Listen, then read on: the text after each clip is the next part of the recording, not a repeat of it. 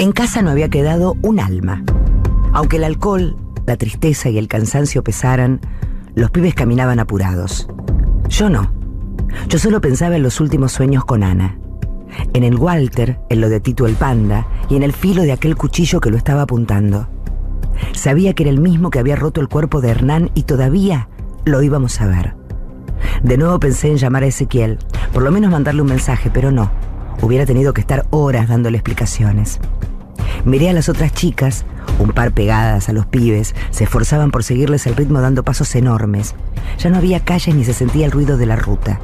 Se empezaba a ver el cañaveral y más adelante el terreno que siempre me había dado miedo porque los árboles y las plantas me hacían pensar que escondían gente. Estábamos saliendo de la tierra que conocía y entrando en otra. Una que no me gustaba para nada, porque si la probaba, yo sabía que mostraba cosas que no quería ver. Me las tiraba en la cara, como ese aire que se nos venía encima y que olía distinto. Los otros aceleraban cada vez más. Me apuré también. Mi serie hasta parecía divertida. No le costaba nada apurarse. Seguía riéndose, ni siquiera le faltaba el aire. ¿Le importaría, Hernán? Me daba un poco de bronca. ¿Y mi hermano y yo? ¿Le importaríamos algo? Mal que mal, Miseria nos estaba acompañando. Me preguntó cuánto faltaba para llegar. Le contesté que ya faltaba poco y dejó de sonreír. ¿Viniste alguna vez para este lado? Le dije. Ella abrió bien grande los ojos y contestó, ni loca. ¿A qué? Mi vieja me mata. Ya se veía el cartel enorme que había en lo alto del galpón principal. Tenía un costado comido por el óxido, pero igual se llegaba a leer Corralón Panda. Lo dejamos atrás. Una flaca que iba delante de mí tropezó y cayó. El pasto estaba alto, el suelo ni se veía. Dos pibes la ayudaron a levantarse mientras ella se agarraba el tobillo. Rengueando un poco retomó el paso. El resto no había parado. Miseria tampoco. Los que quedamos rezagados apuramos todavía más para arrimarnos al grupo. Ahora que estábamos cerca, nadie quería estar solo separado de los demás cuando pintara el Alesquín. Anochecía. Había un camión atravesado en la entrada del estacionamiento, la caja llena de pilas de cajones de cerveza como para una fiesta. Los que iban adelante se pararon a mirar el camión y a esperarnos. Toqué una botella que estaba caliente. El suelo, abajo del camión, ya no era de tierra, sino de pavimento. Enfilamos todos juntos hacia la entrada del galpón que estaba iluminado. Con miseria, nos miramos de reojo. Con la cantidad de alcohol que había llevado, eso iba a tener que llenarse. Pero era temprano para una noche de sábado. Todavía me habían cargado las cervezas en la heladera. Había un tipo enorme parado en la puerta. ¿A qué se juega? le dijo mi hermano. El tipo nos miró de arriba abajo.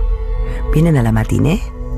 Como vio que no decíamos nada, pero tampoco nadie amagaba con dar la vuelta, nos estudió un rato y después, en silencio, corrió su cuerpo enorme y nos dejó pasar. Era un galpón de mierda. Estaba más oscuro adentro que afuera. Como la noche todavía no había empezado, los que estaban tomando desde temprano parecían fantasmas. El techo era tan alto que me hizo sentir que éramos más chicos todos, pero traté de que no se me notara el miedo. Sonaba una música que no había escuchado nunca.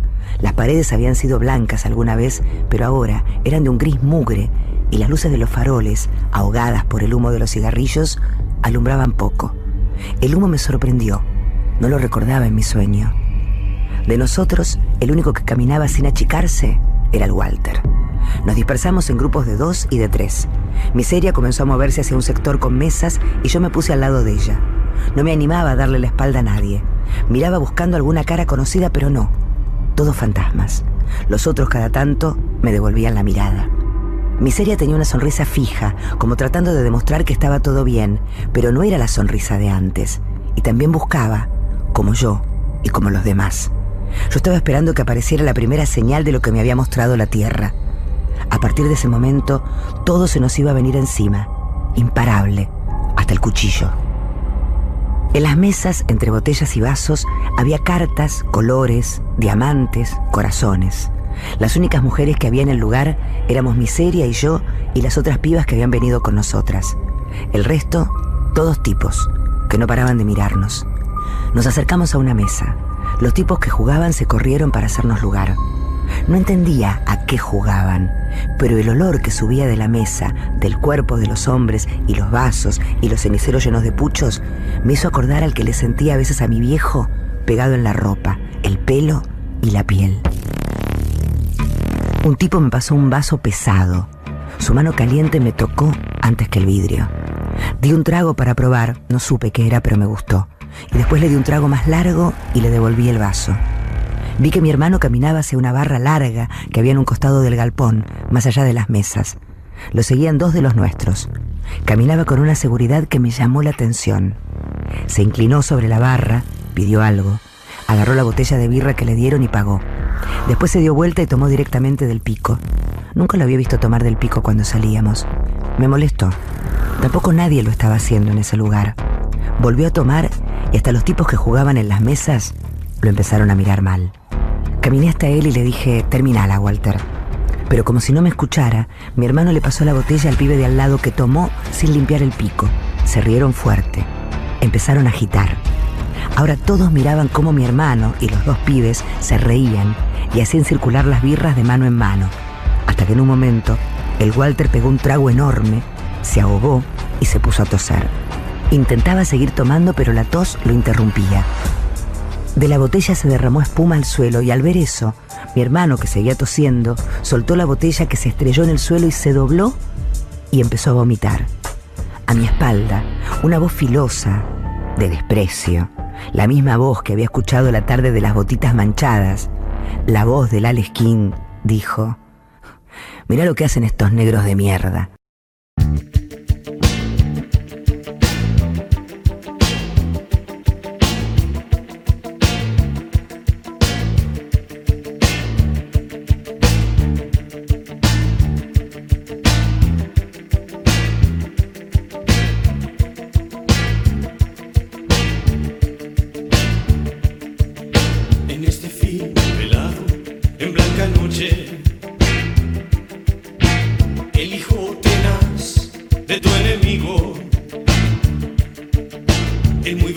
docena distinguido.